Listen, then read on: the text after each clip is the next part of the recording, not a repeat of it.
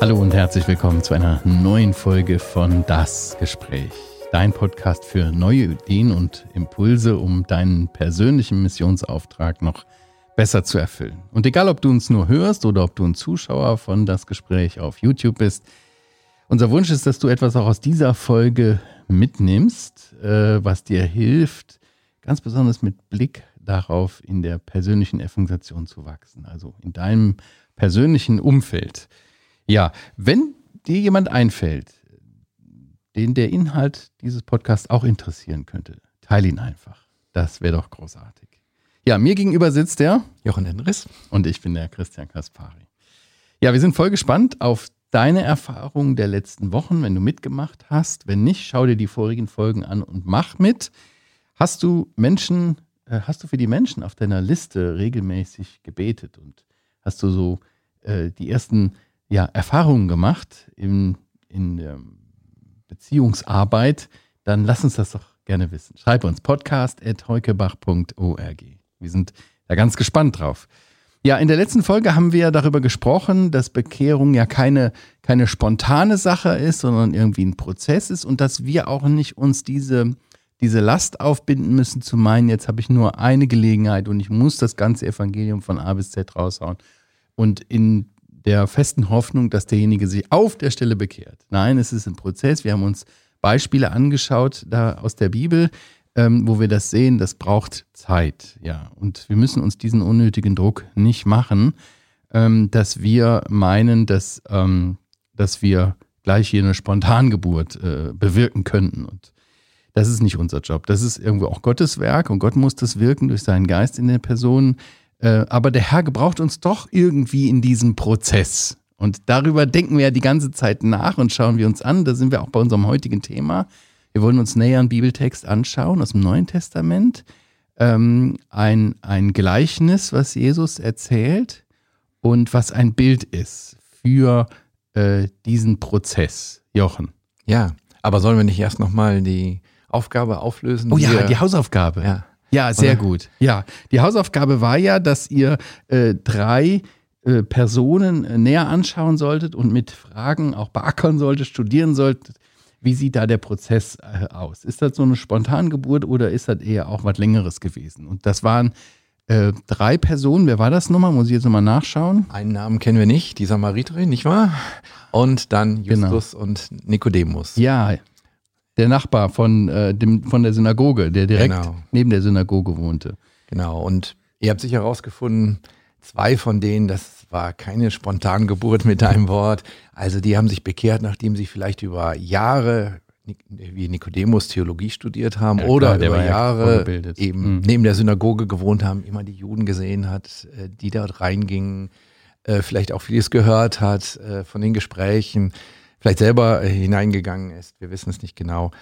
Ähm, also jedenfalls, die hatten eine lange Vorgeschichte, mhm. bevor sie dann zum Glauben kamen. Nikodemus wird ja gar nicht in Johannes 3 gläubig mhm. oder jedenfalls wird das nicht geschildert. Das liest man dann in den Versen, du hattest die angegeben, Kapitel 7 und später im Johannesevangelium, wo man sagt, ja, der ist wirklich gläubig geworden. In dem Gespräch bleibt es aber offen, mhm. äh, wie er sich entscheidet. Er sagt am Ende des Gesprächs dasselbe, fragt er wie am Anfang des Gesprächs. Ja, die einzige ist vielleicht die Samariterin. Ja. Das scheint so spontan zu sein, ne? aber da ist auch in dieser kurzen Zeit viel passiert in ihrem Herzen. Ne? Langes Gespräch und, und, und außerdem hat sie ein Wunder erlebt, nicht wahr? Sie haben nämlich das Wunder erlebt, dass der, der ihr gegenüber sitzt, jemand ist, der ihre Vergangenheit kennt. Ja. ja. Und bei ihr muss man auch sagen, sie war natürlich offen.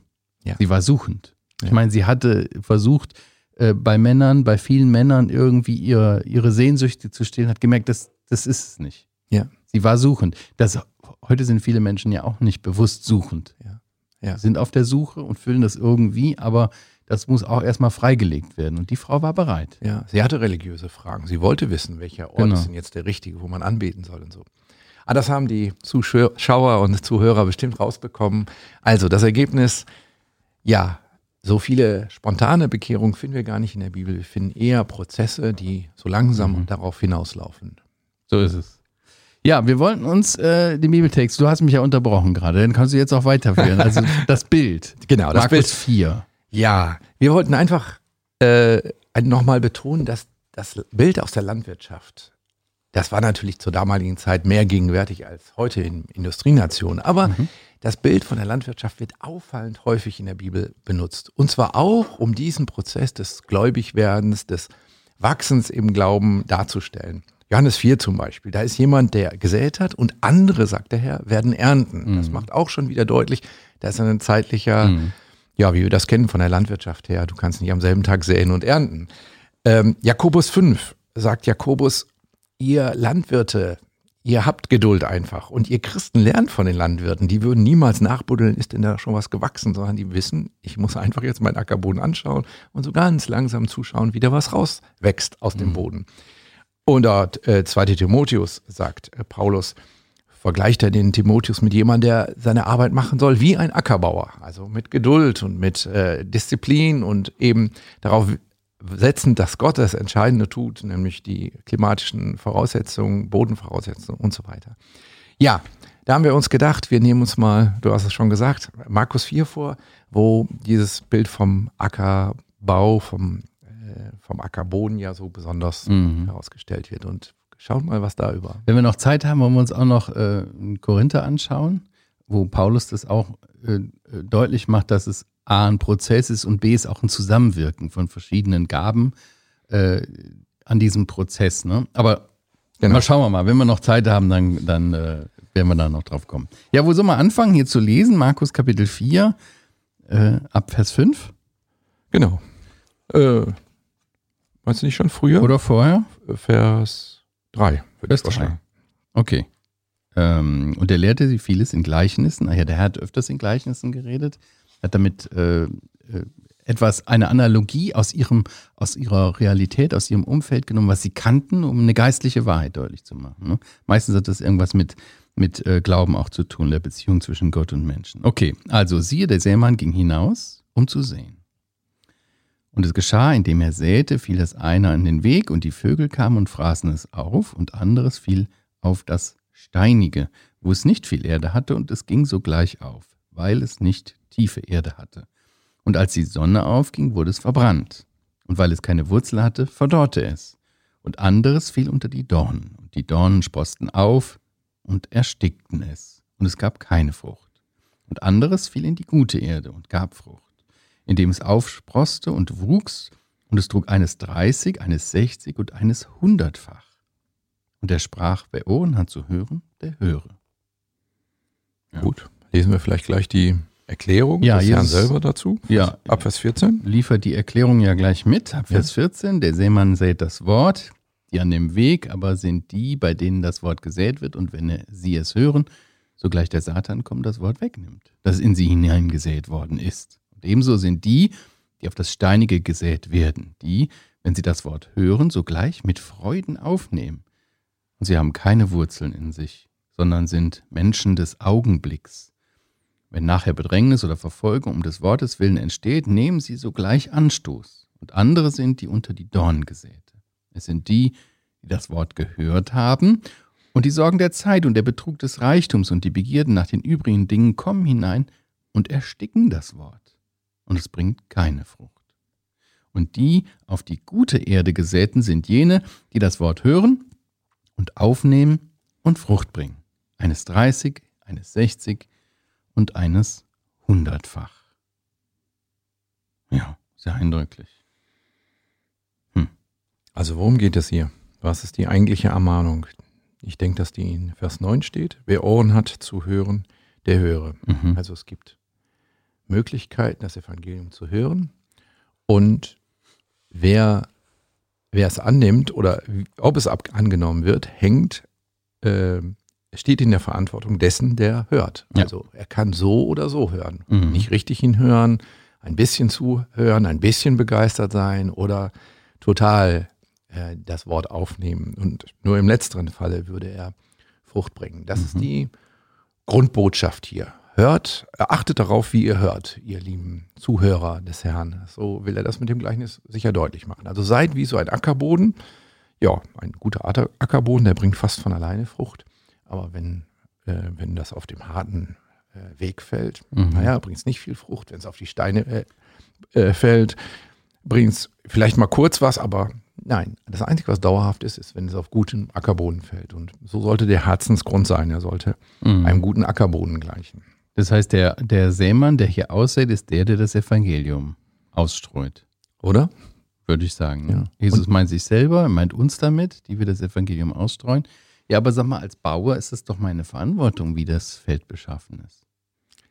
Teilweise ja, aber so wie der Herr das hier erzählt, wird großzügig gesät, nicht wahr? Und da lässt sich nicht vermeiden, dass du ein bisschen was aufs, auf Also der geht nicht, Wege- der Bauer geht nicht so an der Kante entlang, bloß nichts da drauf, sondern so, Genau. sondern der streut einfach raus, groß raus. Ja, genau. Und dann ist ganz selbstverständlich, das weiß der Bauer auch, dass was auf die Wege fällt und nie aufgehen wird, dass was unter die Steine fällt. Und er weiß auch, dass es manchmal Dornen gibt, die man, die das alles überwuchern. Und an der Stelle wird auch nichts wachsen. Und Und die siehst du ja aber vorher auch nicht. genau, ganz genau. Das musst du Passiert abwarten. Ja.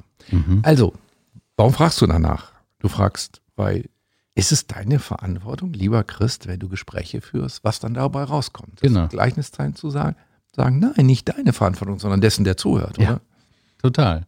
Weil ich muss selber schauen in meinem Herzen, wie will ich darauf reagieren, auf das, was ich gehört habe. Aber es geht nicht um intellektuelles Verstehen, sondern dass das Wort irgendwie Eingang findet und ich mich damit beschäftige. Und da braucht es ein breites Herz.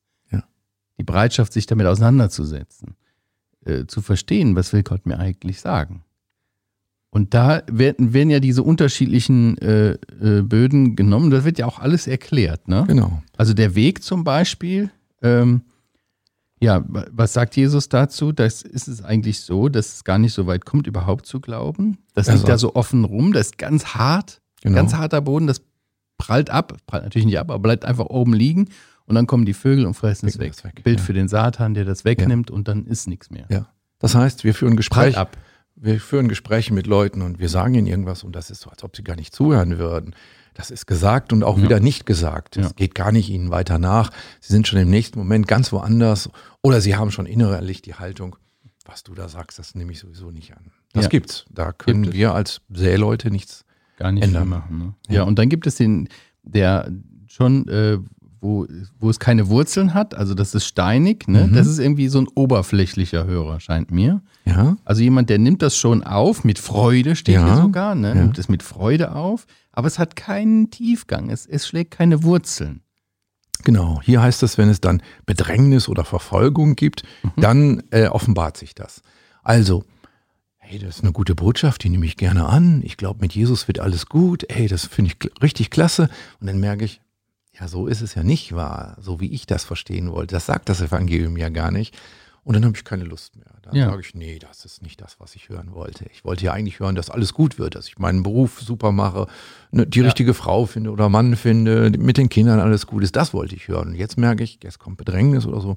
Nee, ich, eigentlich Hm. habe ich das nie wirklich angenommen. Ja. Eigentlich wollte ich was anderes hören. Oder es gibt Widerstand, zum Beispiel die Ehefrau, die bereit ist dafür und der Mann, der macht dir sowas von die Hölle heiß, wenn du das mal und dann sagt die, ja, wenn das so ist und das bedeutet hier Stress für meine ganze Familie, dann lasse ich es besser. Ja, genau. Also, dass, dass es einfach noch zu wenig Tiefgang hat und schon gleich abge, abgewürgt wird. Aber weißt du, was mir dabei auffällt, ist, Mhm. so etwas wird ja Zeit brauchen. Ich habe also dem Christian jetzt zugehört, ich bin ungläubig, ich gehe nach Hause mit diesen Gedanken und dann zu Hause erzähle ich, wie du vielleicht sagst, und dann höre ich zu Hause, oh, mach das bloß nicht, willst du jetzt auch in so eine Sekte gehen und so. Und dann erst kommt die Probe. Also gar nicht, als ich dir zuhörte, sondern Ja. später. Das braucht einen Prozess hier, dass derjenige kommt, nee, ich will es doch nicht haben. Erst war er ja Mhm. begeistert. Erst hat er gesagt, boah, toll, was der Christian mir da erzählt hat, ganz klasse, finde ich gut und ich glaube, das ist auch was für mich. Und dann Stunden, Tage, Wochen, manchmal Monate später Mhm. kommt dieses, ah, boah, wie hier in dem Bild, die Sonne geht auf. Ja, Ja. das ist nicht am selben Tag, sondern Mhm. also auch hier dieser Prozess, die, das Evangelium anzunehmen, wird angedeutet, dauert etwas. Es entscheidet sich, ob man an solchen Stellen dabei bleibt oder dann sagt, nee, jetzt verwerfe ich den Gang wieder. Es gibt den, der sofort verwirft, Mhm. aber es gibt auch den, der später erst verwirft. Ich finde es interessant, dass sie aber auch so, dass sie begeistert waren oder mit Freude das aufgenommen haben. Ne? Aber Blau, Glaube, damit er beständig ist, braucht Tiefgang. Also diesen Glauben ohne Wurzel, den kann man wirklich verlieren. Ja. Das ist einfach nur oberflächlich. Es Ja. muss Fuß fassen. Es Ja. muss wirklich eingehen in die Erde, damit auch eine Frucht entstehen kann. Ne?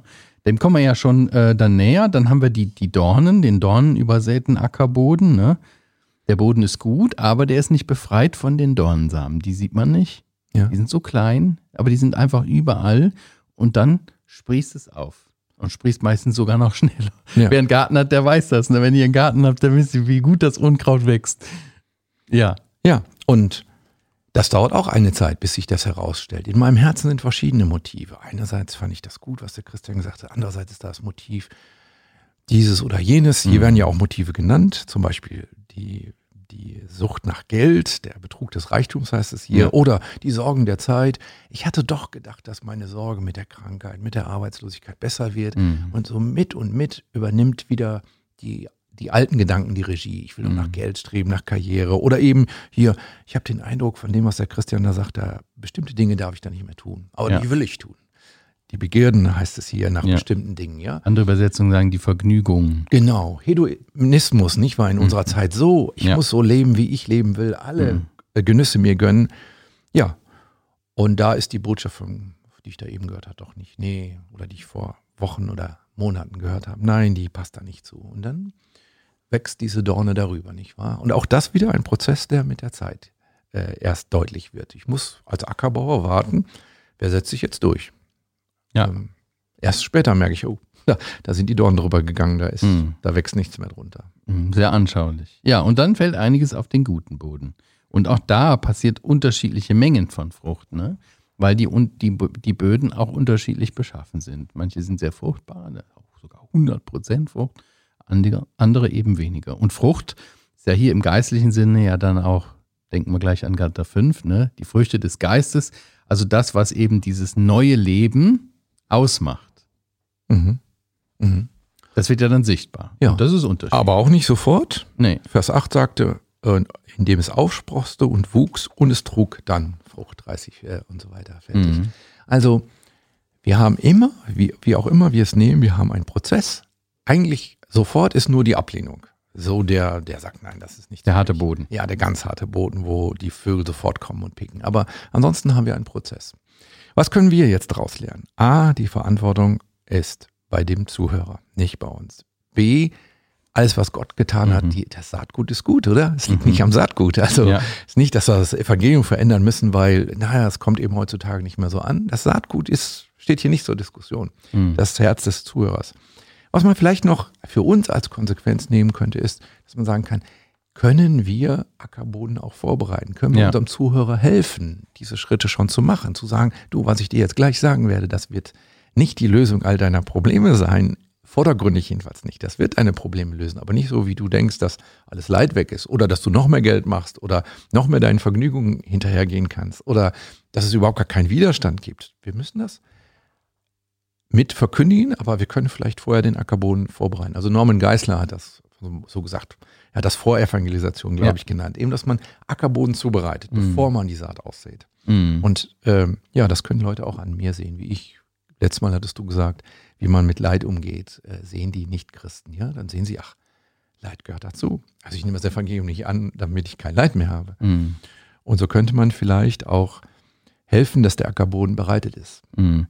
Aber ich finde es total tröstlich zu wissen, es hängt nicht alles in meiner Verantwortung und von mir ab. Ja. Ich darf Sämann sein, ich darf gerne und großflächig ausstreuen. Ich kann nicht immer den Herzensboden so gut beurteilen, aber ich will das lernen und ich will lernen, das ganze Evangelium zu bringen und nicht nur die schönen Verkaufsseiten, sage ich mal so, sondern wirklich auch zu sagen, du, wenn du dich damit beschäftigst, es kann sein, dass du auf Widerstand stößt, es kann sein, dass das richtig schwer wird. Das ist nicht so einfach, aber es lohnt sich. Ja. Und diese Perspektive auf, aufzeigen. Ne? Und ich finde, das äh, befreit mich irgendwie auch von dieser Last des, des Erfolgsdrucks, auch gerade jetzt, sondern zu erkennen, es ist ein Prozess, da wirkt vieles dran mit. Äh, Und nicht nur ich alleine, sondern vor allen Dingen der Herr und auch mit anderen. Menschen hören ja in der Regel nicht nur von einem das Evangelium, sondern auf vielfältige Weise, wo Gott wirkt und das ist ein Prozess und es dauert. Ja. Hab darf für Geduld, denjenigen beten. Ja, Ackermann und ja. da passt doch eigentlich auch noch das rein äh, aus dem ersten Korintherbrief. Genau. Das hatten wir eben schon angekündigt. 1. Korinther Kapitel 3. Das zeigt das ja auch, äh, da zeigt Paulus das ja auch so auf, ne? Das ist ähm, ein Wirken, ein Mitwirken, verschiedene Jobs.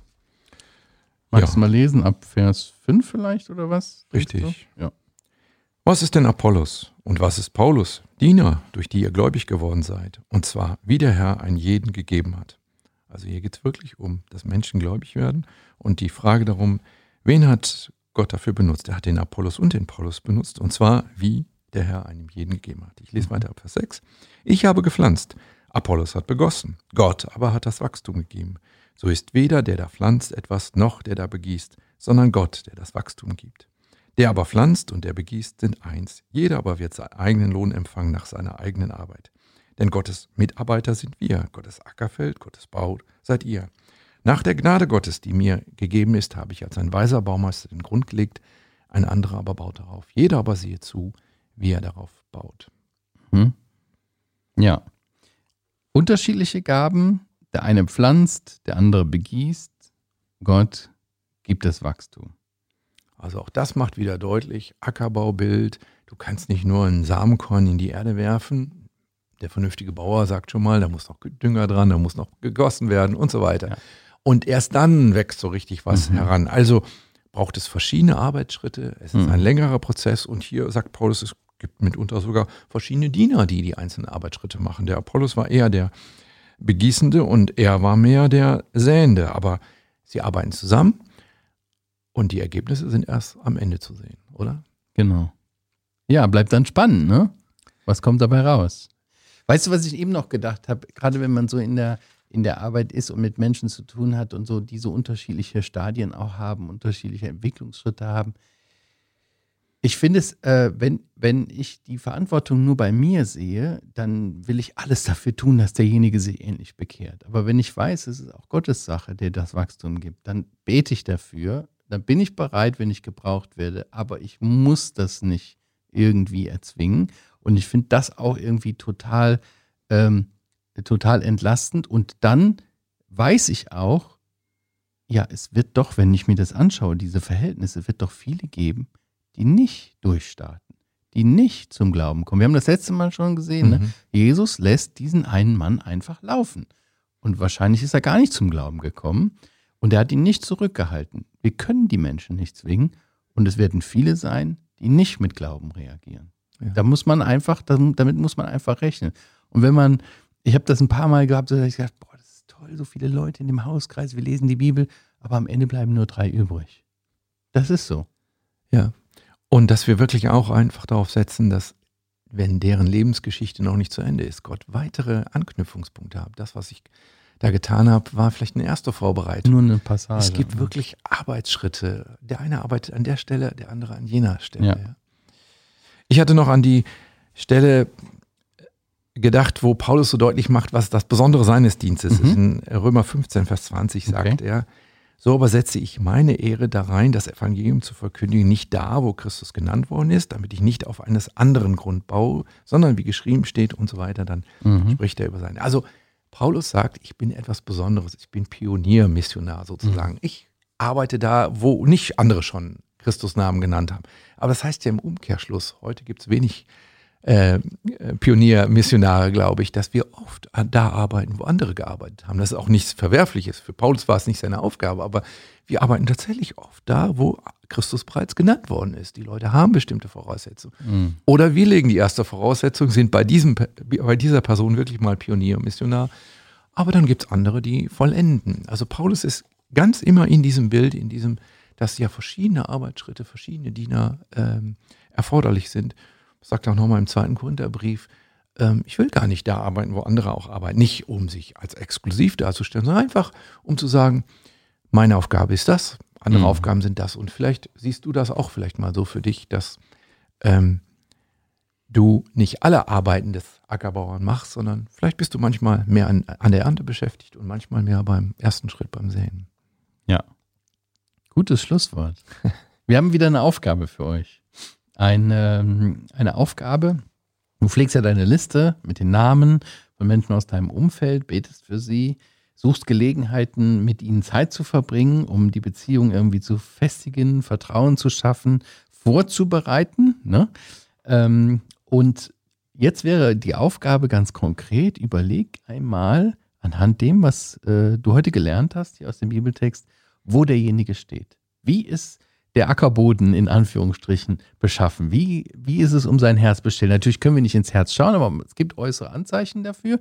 Und was kannst du dafür tun, im nächsten Schritt vielleicht, um denjenigen noch besser vorzubereiten auf das Evangelium, wenn das Evangelium mal zur Sprache kommt? Denn das ist ja eben das, das Ziel in der persönlichen Evangelisation. Darauf wollen wir hinaus. Aber das ist nicht gleich das Erste, sondern wir gehen da einfach Schritte, wir bauen Beziehungen in unserem persönlichen Umfeld. Also die Aufgabe ist, überleg dir, wo dein Gegenüber steht und was du dafür tun kannst, dass er breiter wird für das Evangelium. Vielleicht hilft dir auch die letzte Hausaufgabe, wo du ja gesehen hast, gewisse Voraussetzungen gibt es. Manche hatten die, manche hatten die nicht. Welche Voraussetzungen haben deine Gesprächspartner? Genau, sehr schön. Ja, wir wünschen dir dabei viel Segen und Gnade und bitte Gott, dass er äh, dich braucht in diesem Prozess und dass du eine gute Führung erlebst. Wenn du Fragen hast oder uns was mitzuteilen hast, auch neue Erkenntnisse und Erfahrungen, schreib uns gerne. podcast.heukebach.org. Und wenn euch das Gespräch gefällt, freuen wir uns natürlich über Kommentare und äh, dass ihr es liked, ähm, die Glocke drückt, damit ihr keine neue Folge verpasst. Ja, wir sagen Tschüss bis zum nächsten Mal. Mach's gut. Tschüss. Tschüss.